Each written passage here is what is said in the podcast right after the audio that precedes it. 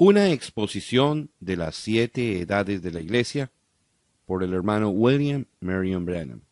Capítulo 2. La visión de Patmos. Juan en Patmos.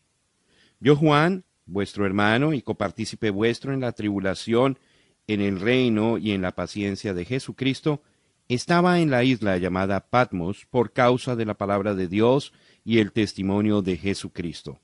Apocalipsis capítulo 1 versículo 9. Esta serie de visiones de la revelación de la persona de Jesucristo le fue dada a Juan mientras él se encontraba desterrado en la isla de Patmos. Esta pequeña isla está a 30 millas de la costa de Asia Menor en el mar Egeo. Siendo que era muy peñascosa e infestada con serpientes, lagartos y alacranes, tenía muy poco valor comercial y fue usada por el imperio romano como una colonia penal a donde confinaban los criminales más violentos, los prisioneros políticos, etc. Usted notará que Juan se identificó entre los cristianos como un hermano en tribulación. Fue en este tiempo cuando la iglesia primitiva estaba pasando por una persecución tremenda. No era solamente que en todas partes se hablaba en contra de su religión, sino que la gente misma era encarcelada y asesinada. Juan, al igual que multitudes anteriores, ahora estaba sufriendo encarcelamiento por la palabra de Dios y el testimonio de Jesucristo. Cuando lo tomaron preso, procuraron en vano matarlo, hirviéndolo en aceite por veinticuatro horas. Entonces los oficiales enfurecidos y sin poder lo confinaron a Patmos, sentenciándolo como un brujo. Pero Dios estaba con él y le fue permitido dejar la isla y volver a Éfeso, donde de nuevo continuó como pastor hasta el tiempo de su muerte. Las visiones que Juan recibió abarcaron un periodo de dos años, de 95 a 96 después de Cristo. Son las visiones más sobresalientes en toda la palabra. El libro entero es dado en símbolos, y por lo tanto es el centro de mucha crítica y controversia. Sin embargo, tiene sobre sí el sello de Dios. Eso indica que es auténtico y de tremendo valor para todo aquel que lee y escucha la palabra de sus páginas sagradas. En el Espíritu en el día del Señor. Yo estaba en el Espíritu en el día del Señor y oí detrás de mí una gran voz como de trompeta. Apocalipsis capítulo 1 versículo 10. Yo estaba en el Espíritu. ¿No es en verdad hermoso? ¿Cómo amo eso? Se podría decir de esas palabras el todo de la vida cristiana. Si vamos a vivir como cristianos tenemos que estar en su espíritu. Juan no estaba diciendo que estaba en su propio espíritu. Eso no hubiera producido estas visiones. Tenía que ser el Espíritu de Dios. Tiene que ser el Espíritu de Dios en nosotros también. De otra manera, todos nuestros esfuerzos son en vano. Pablo dijo, yo oraré en el Espíritu, cantaré en el Espíritu y viviré en el Espíritu. Si algo bueno ha de venir a mí, tiene que ser revelado por el Espíritu, confirmado por la palabra y hecho manifiesto por medio de los resultados que produce. Tan seguro como Juan tuvo que estar en el Espíritu para recibir directamente de Jesús estas revelaciones tan tremendas, así también nosotros necesitamos estar en el Espíritu para entender las revelaciones que Dios nos ha dado en su palabra, las cuales nos muestran cómo vivir porque es el mismo Espíritu. Véalo de esta manera. Muchísimas personas leen la Biblia en Hechos 2.38 Arrepentíos y bautícese cada uno de vosotros en el nombre de Jesucristo para perdón de los pecados, y recibiréis el don del Espíritu Santo. Y siguen adelante, no lo ven. Si lo vieran, por medio de haber entrado en el Espíritu, sabrían que sí desean recibir el Espíritu Santo. Necesitan arrepentirse y ser bautizados en el nombre del Señor Jesús, y entonces Dios estaría obligado a cumplir su palabra, llenándolos con el Espíritu Santo. Nunca entran en su espíritu. De otra manera sucedería con ellos exactamente como dice la palabra. Ore usted a Dios para que le dé revelación por su espíritu. Ese es el primer paso. Entre en el Espíritu. Permítame usar otra ilustración. Supongamos que usted necesita sanidad. ¿Qué dice la palabra? Pues todos lo hemos leído innumerables veces, pero no entramos en el Espíritu cuando lo leíamos. ¿Le pedimos a Dios que su Espíritu nos enseñara la verdad genuina del asunto?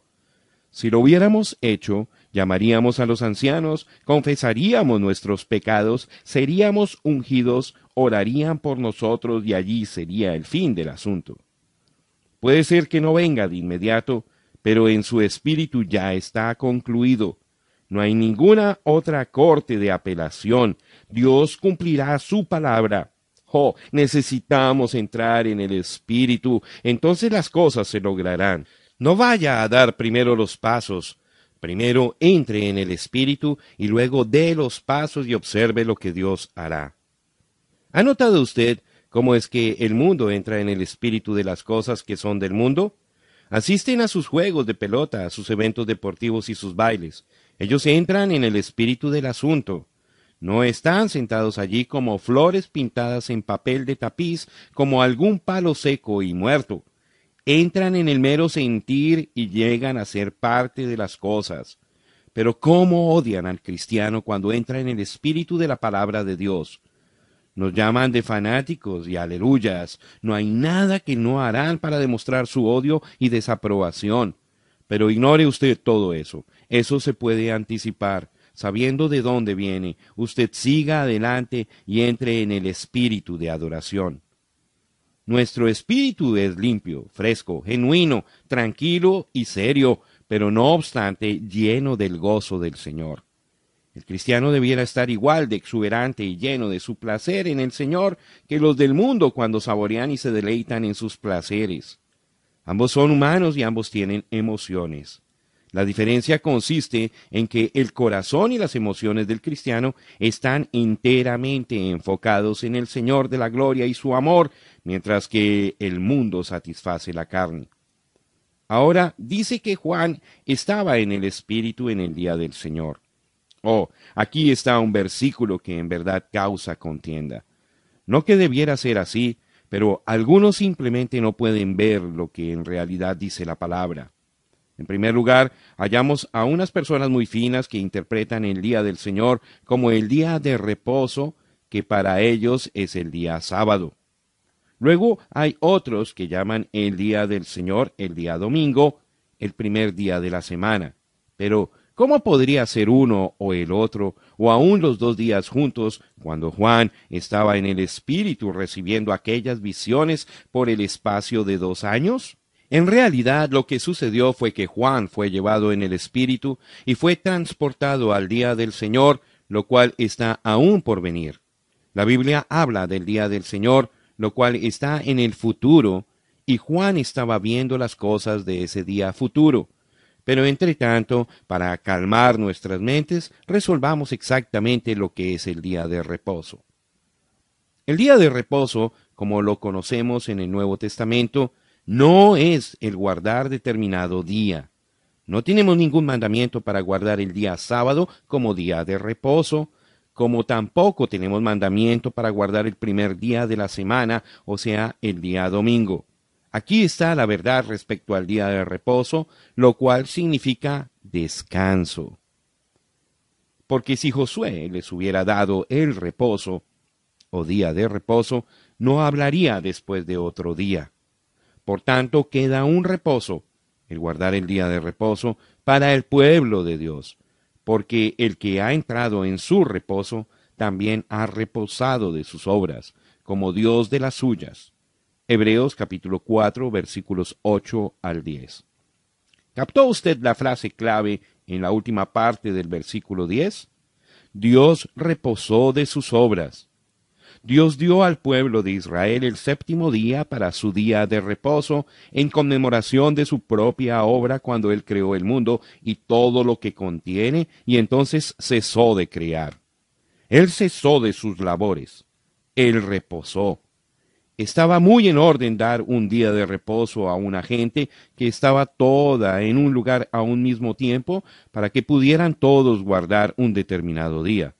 Hoy día la mitad del mundo tiene luz, mientras que la otra mitad está en tinieblas, así que eso no funcionaría. Pero eso solamente es un argumento desde el punto de vista natural. Veamos lo que la Biblia nos enseña respecto a este día de reposo. Porque el que ha entrado en su reposo, esto no es solamente entrar, sino permanecer en el reposo. Es un reposo eterno, del cual el séptimo día solo es un tipo.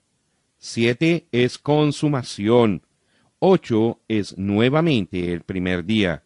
La resurrección de Jesús ocurrió en el primer día de la semana, concediéndoles la vida eterna y un eterno día de reposo. Entonces podemos ver por qué Dios no nos pudo dar un cierto día de la semana como día de reposo. Hemos entrado y permanecemos en nuestro reposo, lo cual el pueblo de Israel no pudo hacer teniendo solo una sombra de la verdadera sustancia que nosotros gozamos. ¿Por qué volver a una sombra cuando ahora tenemos la realidad? La manera de recibir este descanso o continuo día de reposo es por la invitación de Jesús. Él dijo, Venid a mí todos los que estáis trabajados y cargados, y yo os haré descansar. Llevad mi yugo sobre vosotros y aprended de mí, y hallaréis descanso, o el guardar el día de reposo, no un cierto día, sino vida eterna, reposo para vuestras almas. Mateo capítulo 11 versículos 28 y 29. No importa cuánto tiempo usted tiene caminando bajo la carga de su pecado, ya sean diez, treinta o cincuenta años o aún más, venga con su vida cansada y agobiada y hallará su descanso, el verdadero reposo. Jesús le dará descanso.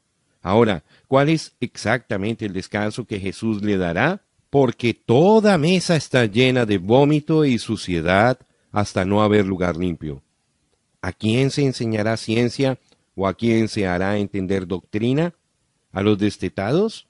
a los arrancados de los pechos?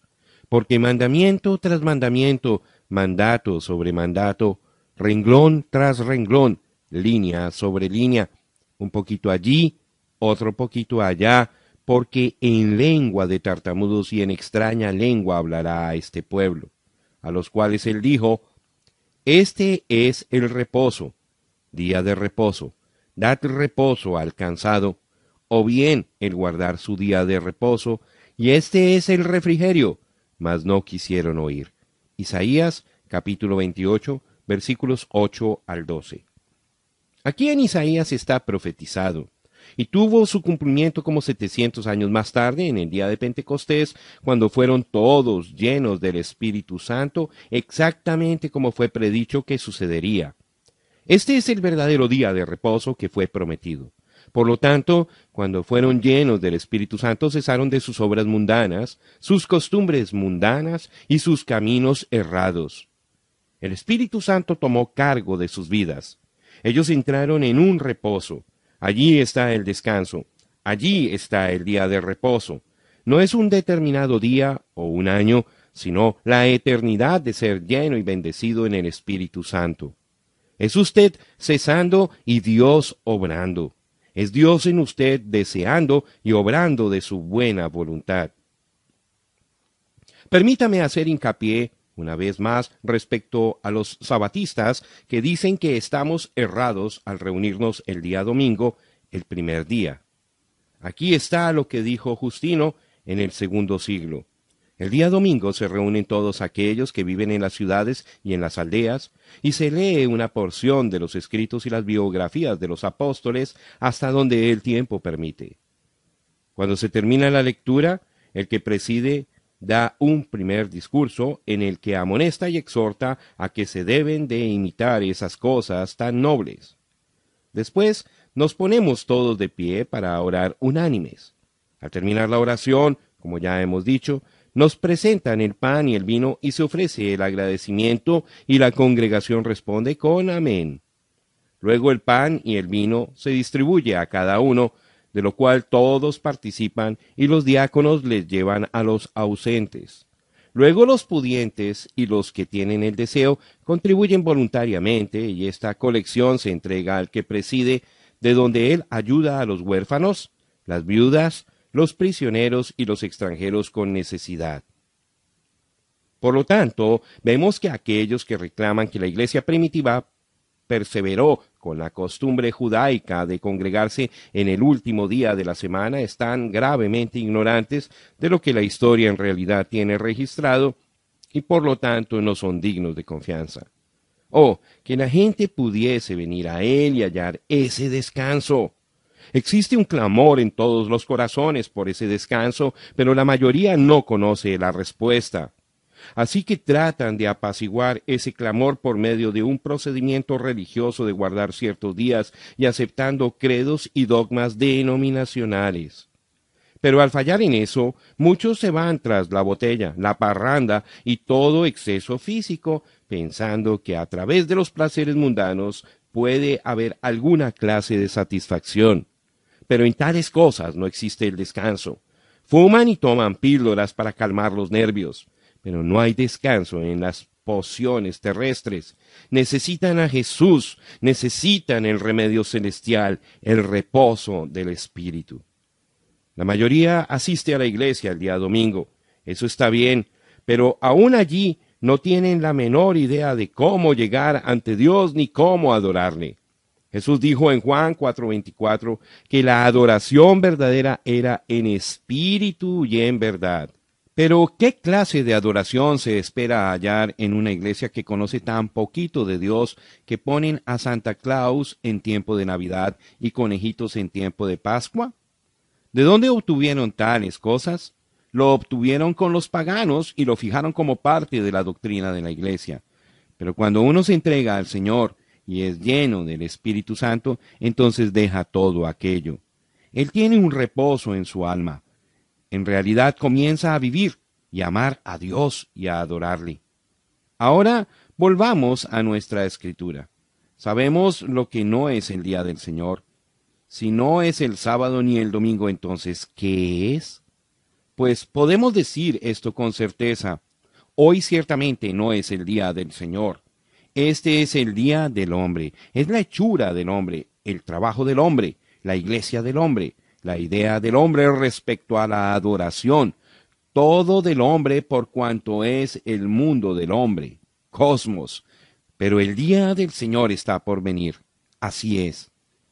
El caso es que en este tiempo de la revelación de Jesucristo, Juan fue llevado por el Espíritu y transportado por el Espíritu a aquel gran día que está por venir.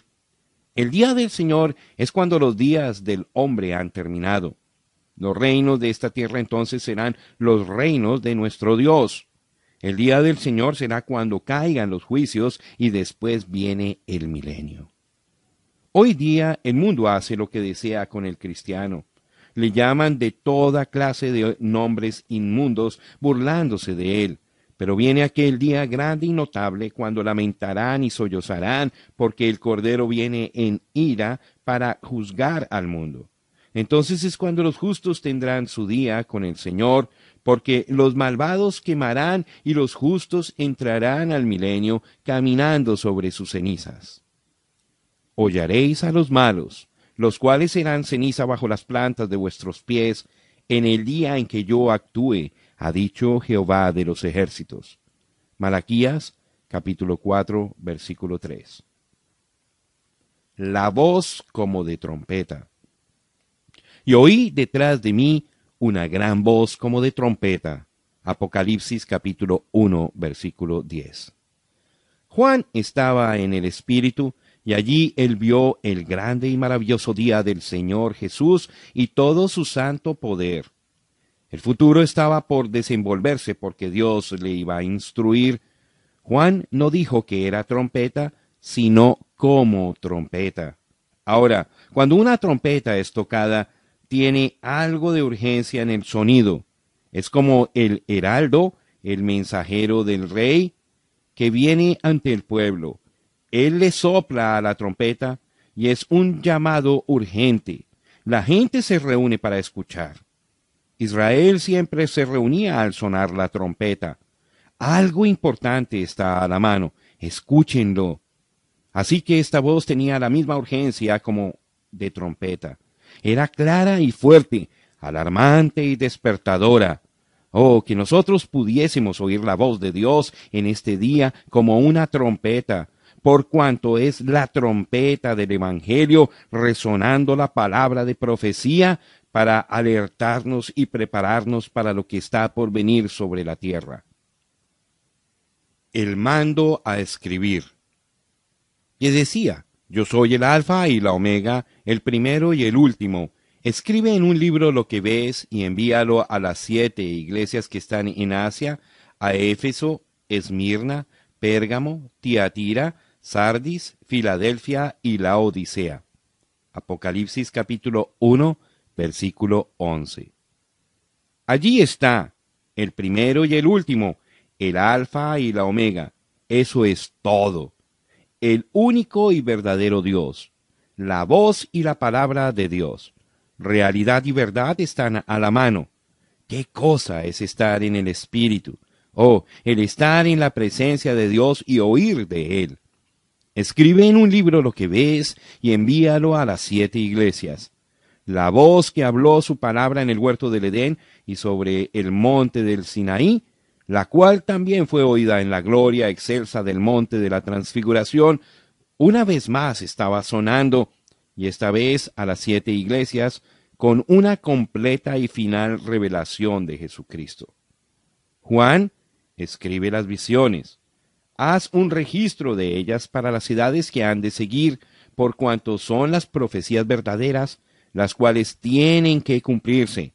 Escríbelas y envíalas, haciéndolas notorias. Juan reconoció esa voz. Si usted es uno de los suyos, usted también reconocerá esa voz. Las lámparas de oro. Y me volví para ver la voz que hablaba conmigo, y vuelto vi siete candeleros de oro. Apocalipsis capítulo 1 versículo 12. Juan no dice que volvió para ver a aquel que hablaba, sino que volvió para ver la voz. Oh, cómo me suena eso. Él volvió para ver la voz. La voz y la persona son la misma. Jesús es la palabra. En el principio era el verbo, y el verbo era con Dios, y el verbo era Dios. Este era en el principio con Dios. Todas las cosas por Él fueron hechas, y sin Él nada de lo que ha sido hecho fue hecho. San Juan capítulo 1 versículos 1 al 3. Si usted en realidad puede llegar a ver la palabra, estará mirando a Jesús. Cuando Juan volvió, él estaba mirando siete candeleros de oro. En realidad eran lámparas. Y según el versículo 20, son las siete iglesias. Los siete candeleros que has visto son las siete iglesias. No podrían ser candelas o velas para representar las iglesias. Una vela arde por un tiempo y se acaba, muere, allí termina. Pero lámparas poseen una calidad duradera que no se encuentra en las velas. Si usted desea obtener una figura hermosa de la lámpara, lea esto. Volvió el ángel que hablaba conmigo y me despertó como un hombre que es despertado de su sueño, y me dijo, ¿qué ves? Y respondí, he mirado y he aquí un candelabro todo de oro, con un depósito encima, y sus siete lámparas encima del candelabro, y siete tubos para las lámparas que están encima de él. Y junto a él dos olivos, el uno a la derecha del depósito y el otro a la izquierda. Proseguí y hablé, diciendo a aquel ángel que hablaba conmigo, ¿Qué es esto, Señor mío? Y el ángel que hablaba conmigo respondió y me dijo, ¿No sabes qué es esto? Y dije, No, Señor mío. Entonces respondió y me habló diciendo, Esta es palabra de Jehová a Zorobabel, que dice, No con ejército, ni con fuerza, sino con mi espíritu, ha dicho Jehová de los ejércitos. Zacarías capítulo 4, versículos 1 al 6. Aquí está otra lámpara de oro puro. Está ardiendo brillantemente porque tiene suficiente aceite, el cual obtiene de los dos olivos que están de ambos lados. Los dos árboles representan el Antiguo y el Nuevo Testamento y por supuesto el aceite tipifica el Espíritu Santo, siendo él solo quien puede dar la luz de Dios al pueblo. El ángel que le habló a Zacarías estaba diciendo en tantas palabras, lo que has visto significa que la iglesia no puede lograr nada por su propia fuerza o poder, sino por el Espíritu Santo. Ahora examinemos esta lámpara. Notará usted que tiene un vaso grande o depósito que es céntrico para los siete brazos que de allí salen. Este vaso se llena con aceite de olivo que, a su vez, fluye a través de las siete mechas colocadas en los siete brazos. Es el mismo aceite que arde y produce la luz en el extremo de los siete tubos o canales. Esta luz nunca se apagaba. Los sacerdotes se mantenían añadiéndole aceite al vaso. La lámpara se encendía de una manera especial. Primero, el sacerdote tomaba fuego del altar sagrado que fue encendido originalmente por el fuego de Dios. Él encendía primeramente la lámpara que estaba encima del vaso. Luego encendía la segunda lámpara con fuego de la primera. La tercera lámpara recibía su fuego de la segunda, así como la cuarta recibía su fuego de la tercera, y así sucesivamente hasta que las siete lámparas estaban encendidas. Este fuego santo del altar, que pasó de lámpara a lámpara, es un maravilloso tipo del Espíritu Santo en las siete edades de la Iglesia. El derramamiento original en el día de Pentecostés, que procedió directamente de Jesús sobre el propiciatorio, está dotando a su iglesia a través de las siete edades y mostrando perfectamente que Jesucristo es el mismo ayer y hoy y por todos los siglos, el Dios que no cambia ni en su esencia ni en sus modos. En San Juan 15, Jesús dijo, Yo soy la vid, vosotros los pámpanos. Él es la vid principal que viene desde la raíz original de la simiente original, en donde está la vida. Ahora, la vid no produce el fruto, sino las ramas. Ahora, observe esto. Se puede injertar en un árbol cítrico como el naranjo una rama de toronja, una de limón y otras clases de la misma variedad y todas las ramas prosperarán, pero esas ramas injertadas no producirán naranjas. No, señor. La rama de limón dará limones, la rama de toronja dará toronjas, etc. No obstante, esas ramas estarán viviendo de la vida de ese árbol. Pero si de ese árbol llegara a salir otra rama propia, será una rama de naranjo y producirá naranjas. ¿Por qué? Porque la vida en el tronco y la vida en la rama nueva es la misma. Sin embargo, no fue así con las ramas injertadas. Esas ramas injertadas tuvieron su principio en otra clase de vida de otros árboles, de otras raíces, de otras simientes. Seguramente producirán fruto, pero no serán naranjas. No pueden por cuanto no son los originales. Asimismo es la iglesia. La vid ha sido partida y se han injertado otras ramas. Han injertado ramas bautistas, ramas metodistas, ramas presbiterianas y ramas pentecostales. Y dichas ramas están produciendo fruto bautista, metodista, presbiteriano y pentecostal, lo cual viene de sus simientes denominacionales. Pero si la vid llegara a producir otra rama propia, será igual a la vid. Será una rama igual a la que fue producida allá en Pentecostés. Tal rama hablará en lenguas, profetizará y tendrá el poder y las señales de Jesucristo resucitado. ¿Por qué? porque estará prosperando de los recursos naturales de la misma vid. Vea usted, no fue injertada en la vid, nació en la vid. Cuando aquellas otras ramas fueron injertadas, sólo podían producir de su propio fruto porque no habían nacido de esa vid.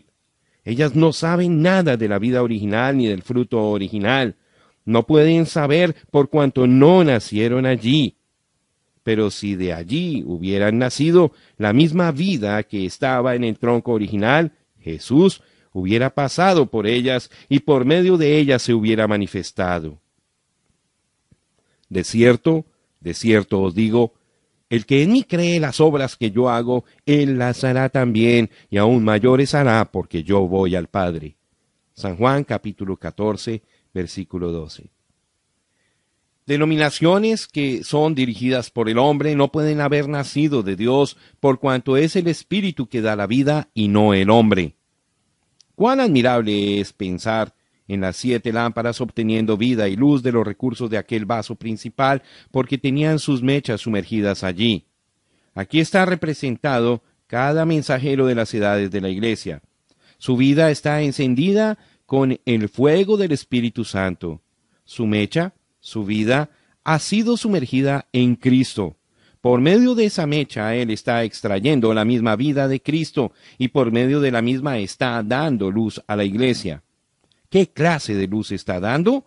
La misma clase de luz que estaba en la primera lámpara que se encendió, y por todas las edades hasta el tiempo presente del mensajero del último día, la misma vida y la misma luz es manifestada por medio de una vida que está escondida con Cristo en Dios. No solo podemos hablar así de los mensajeros, sino que todo verdadero creyente está dramáticamente representado aquí. Todos están obteniendo del mismo recurso. Todos han sido sumergidos en el mismo vaso.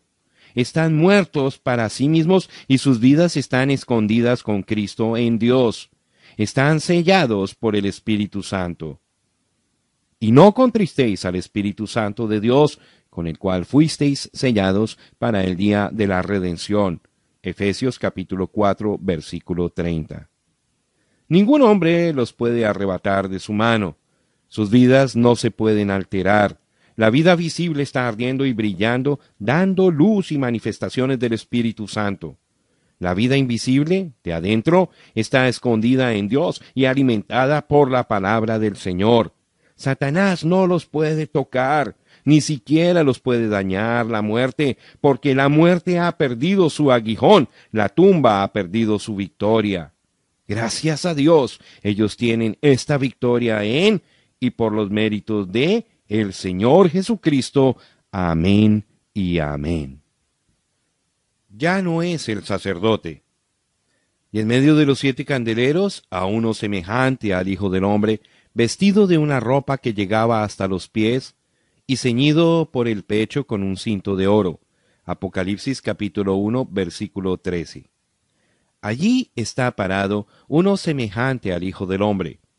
Como la joya es embellecida por el engaste del anillo, así también Él es glorificado en medio de las iglesias. Es el día del Señor, porque Juan lo ve parado no como sacerdote, pero como el juez por venir. El cinto de oro ya no está rodeando la cintura, como lo debe llevar el sacerdote mientras ministra a Dios en el lugar santísimo, pero ahora está sobre los hombros, por cuanto ya no es sacerdote, sino el juez. Para entonces se ha cumplido San Juan 5:22, donde dice, porque el Padre a nadie juzga, sino que todo el juicio dio al Hijo. Su servicio ha sido desempeñado, el sacerdocio ha cesado, los días de la profecía han terminado, él está ceñido como el juez. La gloria séptuple de su persona. Su cabeza y sus cabellos eran blancos como blanca lana, como nieve, sus ojos como llama de fuego, y sus pies semejantes al bronce bruñido, refulgente como en un horno, y su voz como estruendo de muchas aguas. Tenía en su diestra siete estrellas, de su boca salía una espada aguda de dos filos, y su rostro era como el sol cuando resplandece en su fuerza. Apocalipsis capítulo 1 versículos 14 al 16. Cuán conmovedora e inspirativa fue la aparición de Jesús a Juan, el cual estaba desterrado por causa de la palabra, y aquí, de frente tenía la palabra viviente, Qué visión tan iluminadora, porque todo atributo descriptivo tiene un significado. Qué revelación de su glorioso ser. Uno, su cabello blanco como la nieve. Primeramente Juan ve y hace mención de la blancura de su cabello. Era blanco y tan brillante como la nieve. Esto no era debido a su edad. No, no. El cabello brillantemente blanco no significaba edad, sino experiencia, madurez y sabiduría. El ser eterno no envejece. ¿Qué es el tiempo para Dios? El tiempo significa muy poco para Dios, pero sabiduría significa mucho. Es como cuando Salomón clamó a Dios por sabiduría para poder juzgar al pueblo de Israel. Ahora Él viene como el juez de toda la tierra y será coronado con sabiduría. Eso significa el cabello blanco y brillante. Estuve mirando hasta que fueron puestos tronos, y se sentó un anciano de días cuyo vestido era blanco como la nieve y el pelo de su cabeza como lana limpia. Su trono llama de fuego y las ruedas del mismo fuego ardiente. Un río de fuego procedía y salía del delante de él. Millares de millares le servían y millones de millones asistían delante de él. El juez se sentó y los libros fueron abiertos. Ya entonces miraba a causa del sonido de las grandes palabras que hablaba el cuerno, miraba hasta que mataron a la bestia y su cuerpo fue destrozado y entregado para ser quemado en el fuego. Habían también quitado a las otras bestias su dominio, pero les había sido prolongada la vida hasta cierto tiempo.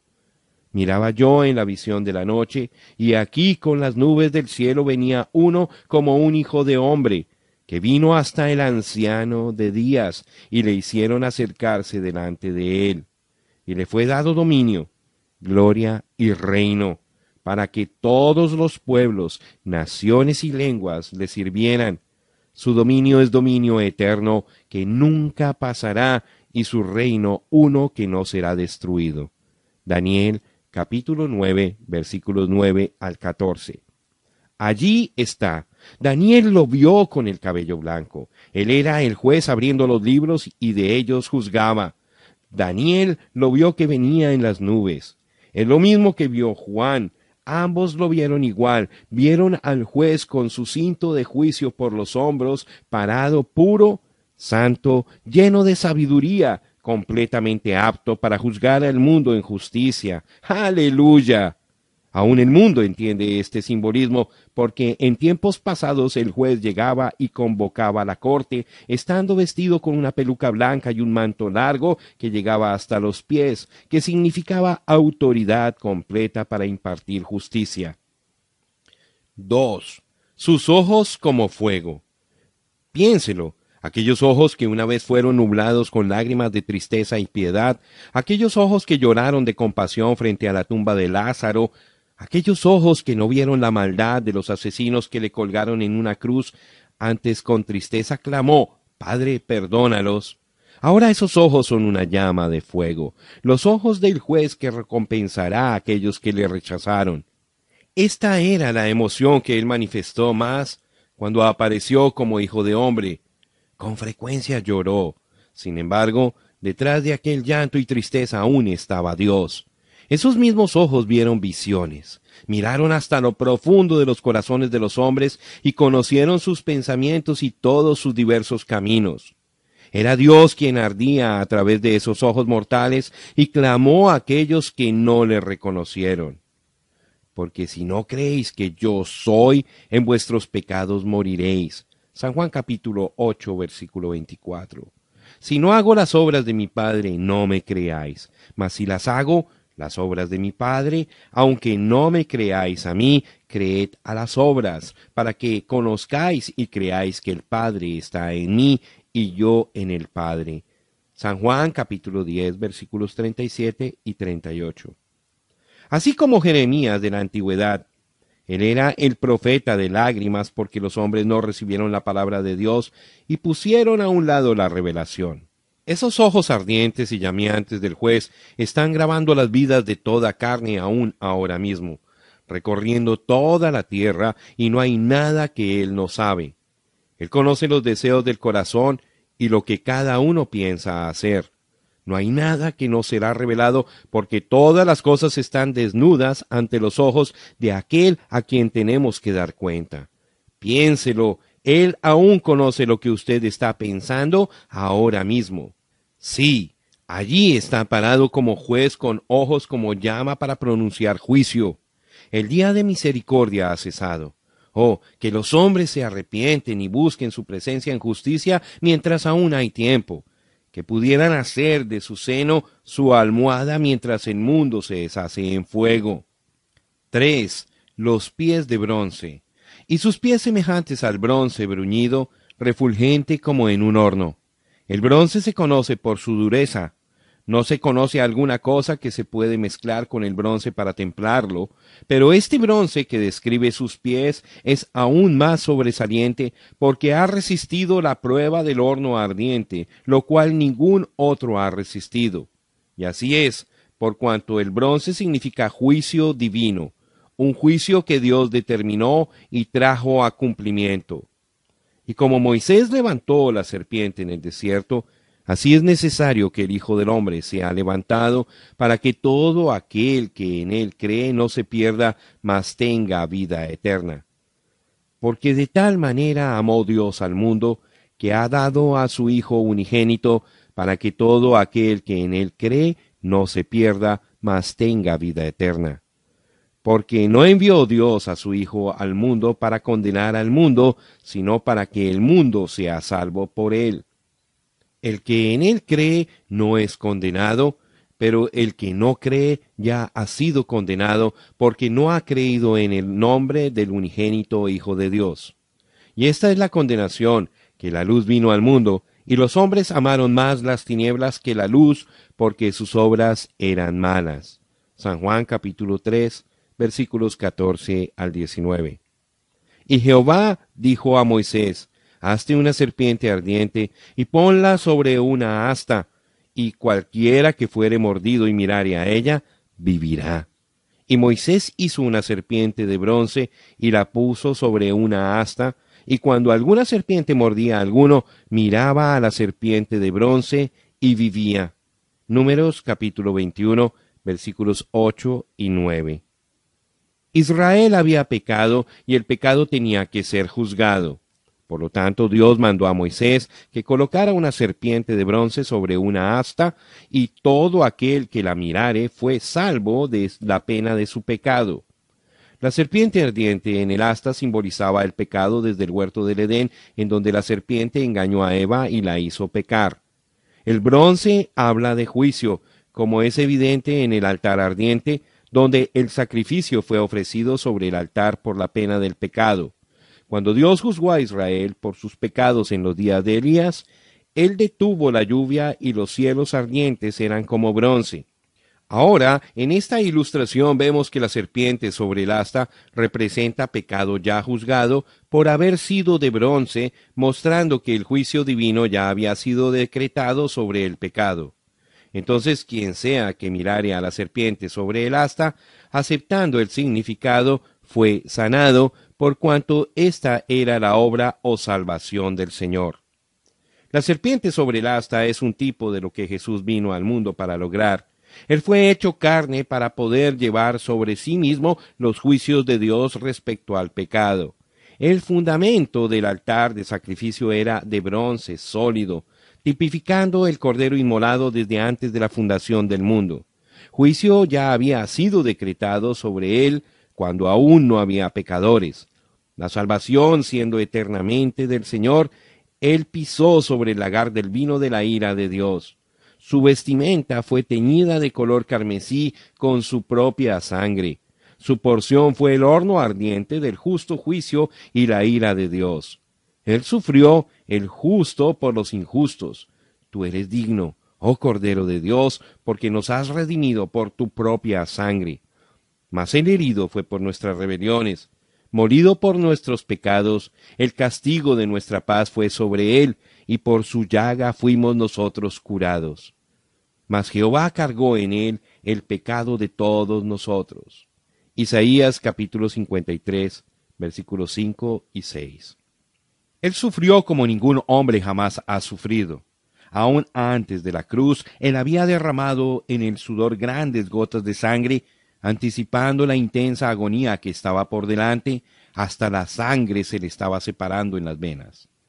Y estando en agonía, oraba más intensamente, y era su sudor como grandes gotas de sangre que caían hasta la tierra. Lucas capítulo 22, versículo 44. Pero algún día esos pies de bronce pisarán esta tierra. Y entonces Él será el juez de toda la tierra y juzgará a la humanidad con rectitud y perfección, y no habrá manera de evadir ese juicio. No habrá manera de cambiar o de templar ese juicio. Entonces el que es injusto sea injusto todavía, y el que es inmundo sea inmundo todavía. El ser inmutable no cambiará entonces, porque nunca lo ha hecho y nunca lo hará. Esos pies de bronce destruirán al enemigo, destruirán al anticristo, a la bestia, la imagen y todo lo que es vil ante su vista. Él destruirá los sistemas eclesiásticos que han tomado su nombre solo para corromper su brillantez y los abrumará juntamente con el anticristo. Allí estarán todos los malvados, los ateos, los agnósticos, los modernistas, los liberales, como también la muerte, el infierno y la tumba. Así será, porque cuando Él viene entonces los libros serán abiertos. Entonces es cuando aparecerán hasta las vírgenes fatuas y la iglesia tibia. Él separará las cabras de las ovejas. Cuando Él viene se apoderará del reino porque es suyo, y juntamente con Él vendrán los miles de diez miles, su novia, los cuales vienen para ministrarle. Gloria, oh, es ahora o nunca. Arrepiéntanse antes de que sea demasiado tarde. Despierden de entre los muertos y busquen a Dios para que se les llene de su espíritu, porque de otra manera perderán la vida eterna. Háganlo ahora mientras hay tiempo. 4. Su voz era como estruendo de muchas aguas. ¿Qué representan las aguas? Me dijo también, las aguas que has visto donde la ramera se sienta son pueblos, muchedumbres, naciones y lenguas. Apocalipsis capítulo 17 versículo 15. Su voz era como el sonido de multitudes hablando. ¿Qué es? Es el juicio, porque estas son las voces de las multitudes de testigos, quienes por medio del Espíritu Santo en todas las edades han testificado de Cristo y han predicado su Evangelio. Será la voz de todo hombre siendo elevado en juicio contra el pecador que no quiso recibir el aviso. Las voces de los siete mensajeros se oirán fuertes y claras. Aquellos predicadores fieles que predicaron el poder salvador de Jesús, el bautismo en el nombre de Jesús, el bautismo y el poder del Espíritu Santo, los cuales se mantuvieron con la palabra más que con sus propias vidas. Todos ellos eran la voz de Jesucristo por medio del Espíritu Santo a través de las edades. Mas no ruego solamente por estos, sino también por los que han de creer en mí por la palabra de ellos. San Juan capítulo 17 versículo 20. ¿Alguna vez ha pensado usted cuán horroroso es para el hombre que va con la corriente irremediablemente hacia la cascada? Piense ahora de aquel rugido mientras él se acerca a su ruina cierta e inevitable. Y de la misma manera viene el día del juicio, cuando el rugido de la multitud de voces lo condenará a usted por no haber prestado atención antes de que fuera demasiado tarde. Tome cuidado ahora mismo, porque en este instante se está grabando sus pensamientos en el cielo. Allá sus pensamientos hablan más fuerte que sus palabras como el fariseo que reclamaba tanto con la boca, pero al no escuchar al Señor, su corazón llegó a ser corrupto y malvado hasta que ya era demasiado tarde. Ahora mismo pudiera ser su último llamado para escuchar la palabra y recibirla para vida eterna. Será demasiado tarde cuando llegue ante el rugido de aquellas voces de juicio y perdición. Pero ¿ha notado usted cuán dulce y relajante puede ser el sonido del agua? Me gusta salir a pescar y me encanta hallar un lugar donde se puede apreciar el murmullo quieto de las aguas. Allí puedo recostarme y escuchar el agua apaciguando mi corazón con paz, gozo y contentamiento. Cuánto gozo tengo por estar anclado en el puerto de reposo donde la voz del Señor habla paz, así como lo ha declarado la palabra de las aguas de separación. Cuán agradecidos debiéramos de estar al oír su voz de amor y ternura, dirección y protección. Y algún día oiremos aquella misma dulce voz hablarnos, no en juicio, sino en bienvenida, porque nuestros pecados han sido perdonados por su sangre, nuestras vidas han sido llenas del Espíritu y nuestro andar ha sido en la palabra. ¿Qué podría ser más precioso que oír las multitudes de voces de bienvenida y estar rodeado por las multitudes que han creído para vida eterna? Oh, no hay nada como eso. Mi oración es que usted oiga su voz y que no vaya a endurecer su corazón, sino que lo reciba como su rey. Oh, si usted solamente lo viera. Fueron las aguas que destruyeron al mundo, pero fueron las mismas aguas que salvaron a Noé y que también salvaron a la tierra entera para Noé. Escuche su voz, la voz de sus siervos, mientras esa voz llama a arrepentimiento y vida. 5. En su diestra había siete estrellas. Tenía en su diestra siete estrellas. Desde luego, ya sabemos según el versículo 20 que son las siete estrellas. El misterio de las siete estrellas son los ángeles, mensajeros de las siete iglesias. Ahora, de ninguna manera pudiéramos errar en esto porque Él mismo nos lo interpreta. Estas siete estrellas son los mensajeros a las siete edades sucesivas de la iglesia no son llamados por sus nombres, solamente están mostrados como siete, uno para cada edad. Desde la edad de Éfeso hasta esta edad de la Odisea, cada mensajero trajo el mensaje de verdad al pueblo, nunca fallando en vigilar que fuera la palabra de Dios para dicha edad de la iglesia en particular. Cada uno se mantuvo fiel. Fueron firmes en su lealtad hacia la luz original. A medida que cada edad se separó de Dios, su mensajero fiel tornó esa edad hacia la palabra. Sus fuerzas venían del Señor, de otra manera ellos nunca hubieran podido rendir la marea. Estaban seguros en su cuidado, porque nada podía sacarlos de su mano, ni tampoco había nada que pudiera separarlos del amor de Dios, ya fuera enfermedad, peligro, desnudez, hambre, cuchillo, vida o muerte. Ellos estaban verdaderamente rendidos a Él y guardados por su omnipotencia. No tenían temor de la persecución que les esperaba en el camino. Dolor y burla solamente eran motivos para dar gloria a Dios de que fueran contados dignos de sufrir por Él. Y en gratitud por su salvación, ellos ardían con la luz de su vida y reflejaban su amor, paciencia, mansedumbre, templanza, benignidad y fidelidad y Dios lo respaldaba con prodigios, señales y maravillas. Fueron acusados de ser fanáticos y aleluyas. Fueron denunciados por organizaciones y puestos en mofa, pero se mantuvieron fieles a la palabra.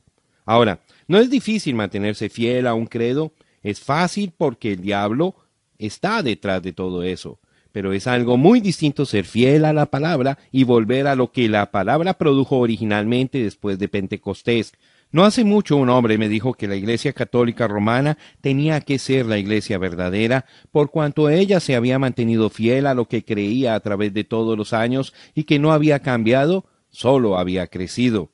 De ninguna manera es cierto eso. Cualquier iglesia con el respaldo del gobierno y con su propio credo, que de ninguna manera es la palabra, y sin ningún ministerio manifestado que provoque al diablo, seguramente podría continuar. Eso no es criterio aceptable.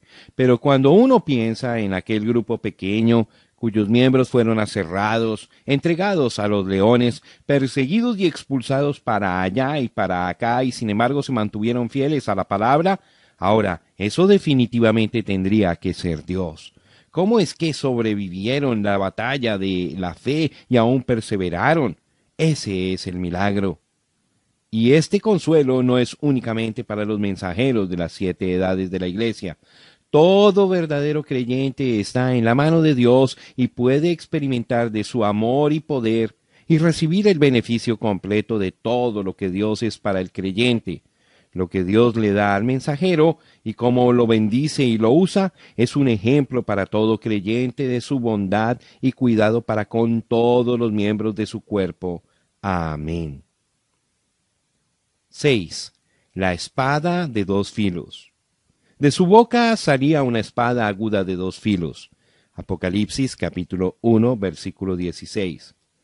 Porque la palabra de Dios es viva y eficaz, y más cortante que toda espada de dos filos, y penetra hasta partir el alma y el espíritu, las coyunturas y los tuétanos, y discierne los pensamientos y las intenciones del corazón. Hebreos capítulo 4, versículo 12. De su boca salía una espada de dos filos, la cual es la palabra de Dios. Entonces vi el cielo abierto, y aquí un caballo blanco, y el que lo montaba se llamaba fiel y verdadero, y con justicia juzga y pelea. Sus ojos eran como llama de fuego, y había en su cabeza muchas diademas, y tenía un nombre escrito que ninguno conocía sino él mismo. Estaba vestido de una ropa teñida en sangre, y su nombre es el Verbo de Dios.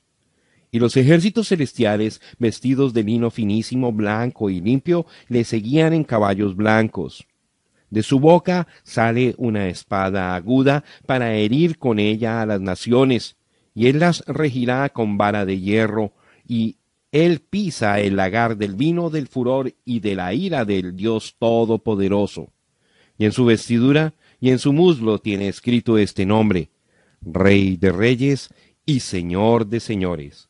Apocalipsis capítulo 19 versículos 11 al 16. Le dijo Natanael, ¿De dónde me conoces? Respondió Jesús y le dijo, Antes que Felipe te llamara, cuando estabas debajo de la higuera, te vi. San Juan capítulo 1 versículo 48. Allí está, cuando Él venga, aquella palabra vendrá en contra de toda nación y todo hombre, ninguno podrá pararse en contra de ella. Revelará lo que hay en cada corazón, así como hizo con Natanael. La palabra de Dios mostrará quién hizo la voluntad de Dios y quién no.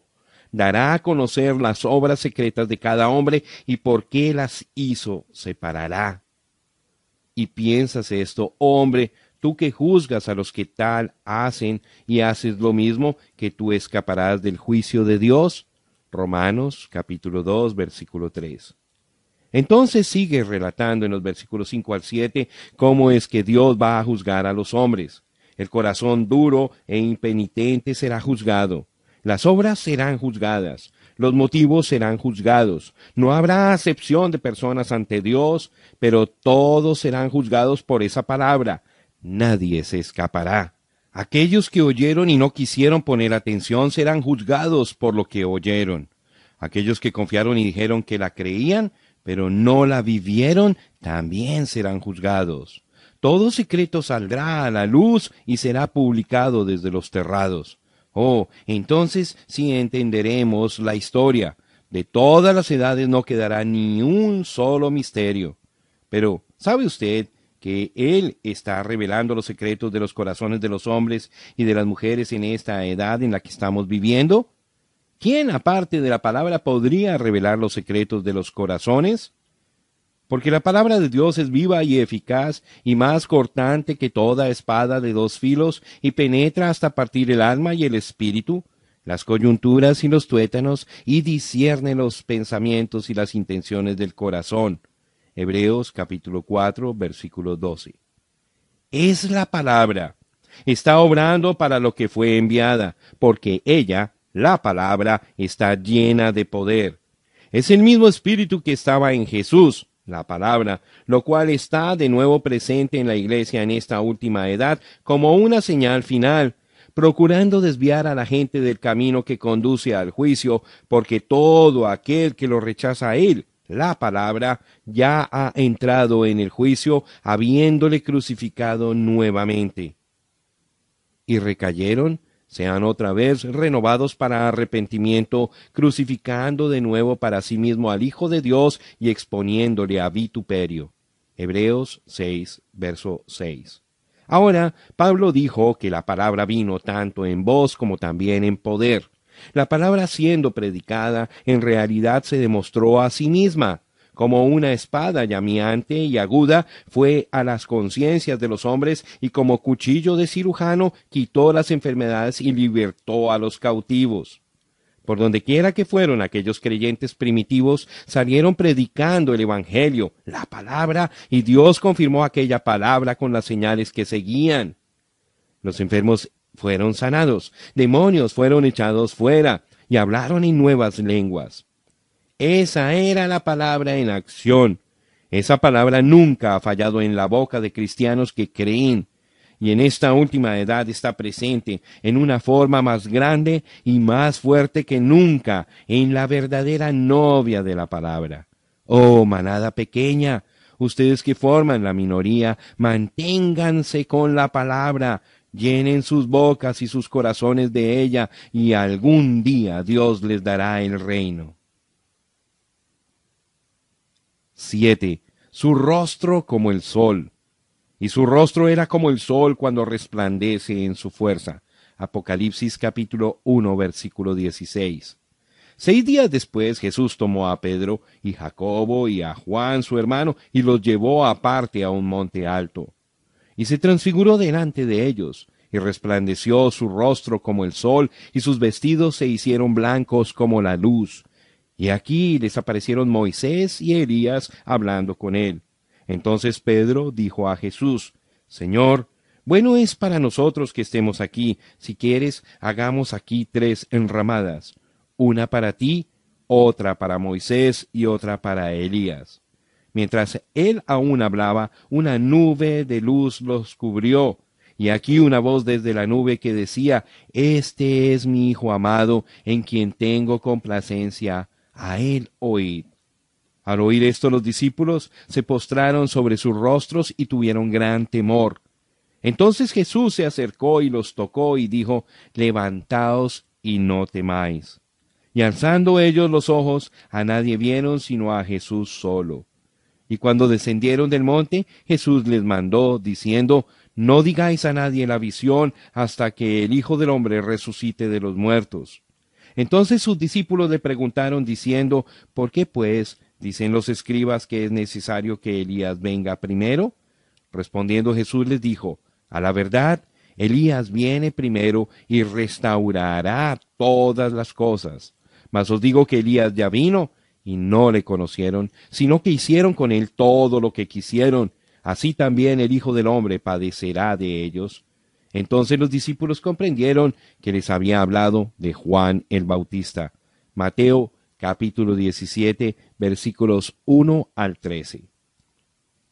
Ahora en Mateo 16, 28, lo cual está antes del texto que acabamos de leer, Jesús había dicho, De cierto os digo que hay algunos de los que están aquí que no gustarán la muerte hasta que hayan visto al Hijo del Hombre viniendo en su reino.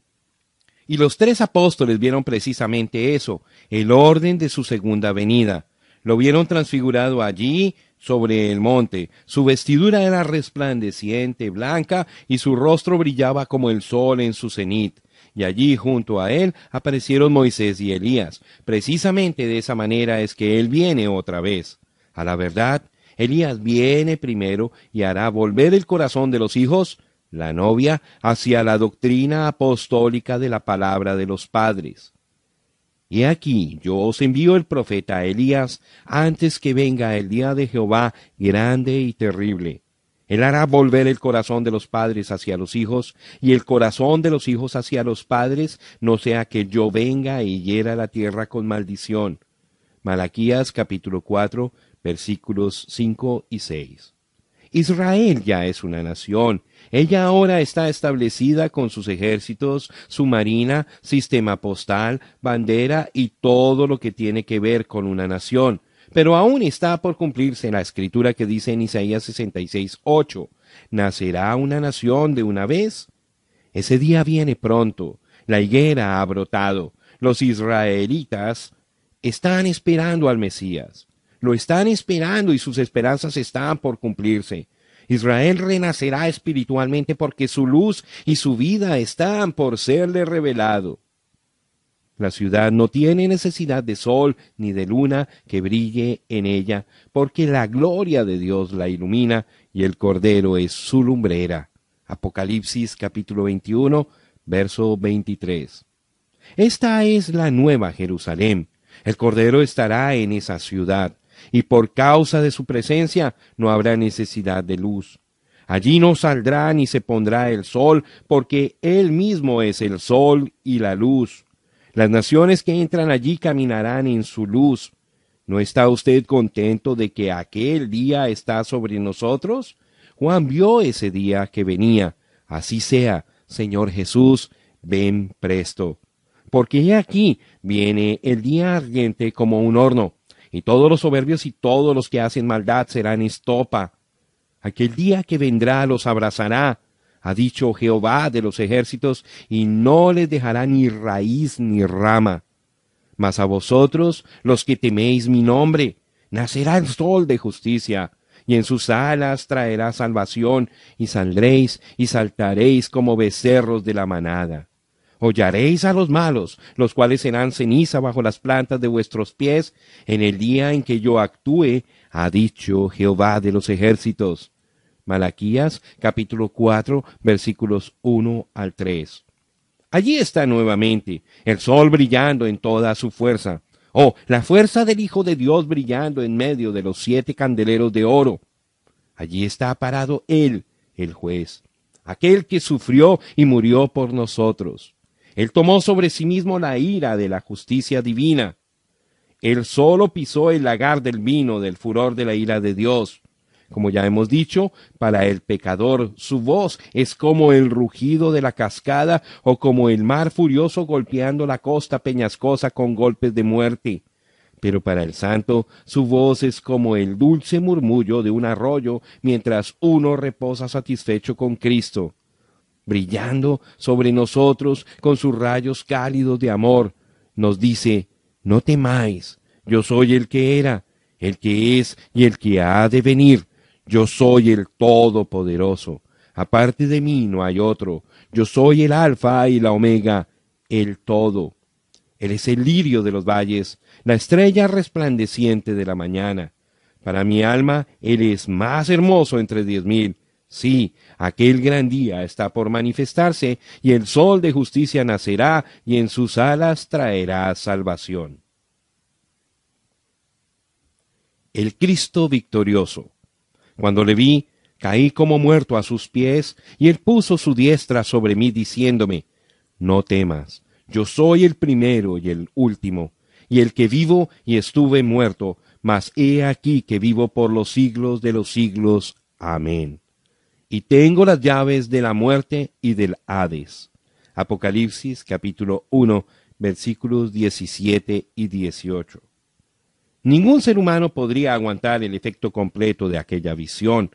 Con sus fuerzas totalmente agotadas, Juan cayó a sus pies como muerto, pero la mano amorosa del Señor le tocó y en voz de bendición le dijo, No temas, no tengas miedo, yo soy el primero y el último, soy el que vive y estaba muerto, y aquí vivo para siempre jamás. ¿Qué hay que temer? El juicio que cayó sobre él en la cruz, en la tumba, y cuando descendió, todo fue por nosotros. Él absorbió completamente la desgracia de la herida del pecado, y ahora ninguna condenación hay para los que están en Cristo Jesús. Vea usted como cosa cierta que nuestro abogado a la vez es nuestro juez, Él es abogado y juez. Como juez, el caso está arreglado, queda concluido. Ahora pues, no hay condenación. ¿Por qué debiera temer la Iglesia? ¿Cuál promesa ha dejado Él de manifestar ante nosotros?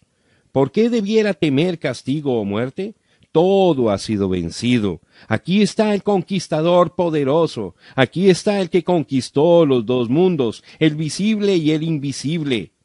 No como Alejandro Magno que conquistó al mundo a la edad de treinta y tres años y al no tener otra cosa que conquistar, murió víctima del pecado y de una vida licenciosa. No como Napoleón que conquistó a toda Europa, pero finalmente fue derrotado en Waterloo y fue deportado a Elba solo para encontrar que había sido conquistado. Pero nada pudo conquistar a Cristo. El que descendió ahora ha ascendido sobre todos y a él ha sido dado un nombre que es sobre todo nombre. Sí, él conquistó la muerte, el infierno y la tumba y tiene las llaves de ellos. Lo que él desata es desatado y lo que él liga es ligado. No se puede cambiar. No hubo conquistador antes de él y no hay ninguno aparte de él. Solo él es el Salvador y Redentor. Él es el único Dios y Señor Jesucristo es su nombre. No temas, Juan. No teman ustedes, manada pequeña. Ustedes son herederos de todo lo que yo soy. Todo mi poder es para ustedes. Mi omnipotencia es de ustedes mientras estoy parado entre ustedes. No he venido para traer temor y derrotas, sino amor, valor y habilidad. Todo poder me ha sido dado y está a la disposición de ustedes. Hablen la palabra y yo la pondré por obra. Ese es mi pacto y nunca podrá fallar. Las siete estrellas y los siete candeleros. El misterio de las siete estrellas que has visto en mi diestra y de los siete candeleros de oro, las siete estrellas son los ángeles, mensajeros de las siete iglesias, y los siete candeleros que has visto son las siete iglesias. Apocalipsis capítulo 1, verso 20. Ya hemos descubierto la verdad de estos dos misterios. Es cierto que no hemos revelado quiénes son estos siete mensajeros, pero con la ayuda de Dios lo haremos y ese misterio quedará resuelto. Conocemos las siete edades, están registradas en la palabra, y trataremos con cada una hasta llegar a esta última edad en que vivimos. Pero dando una mirada final a este capítulo, veámoslo a él allí en medio de los candeleros de oro con las siete estrellas en su diestra, Oh, casi lo deja a uno sin aliento al verlo allí en su deidad suprema.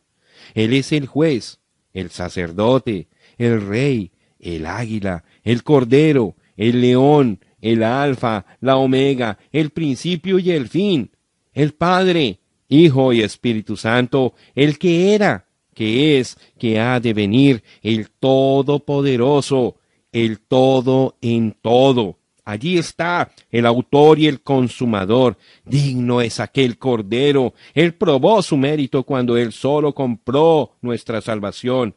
Ahora se encuentra en todo su poder y en toda su gloria, con todas las cosas entregadas a él como juez.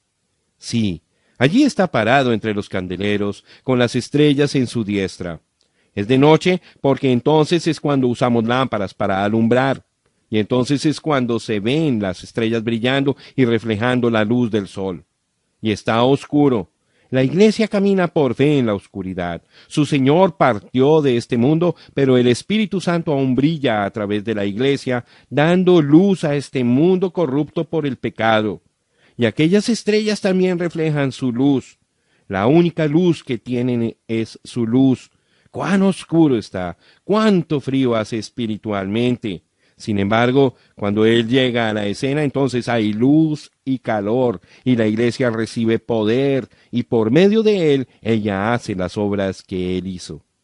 Oh, que pudiéramos verlo como lo vio Juan. ¿Qué tipo de gente debiéramos ser parados ante Él en aquel día?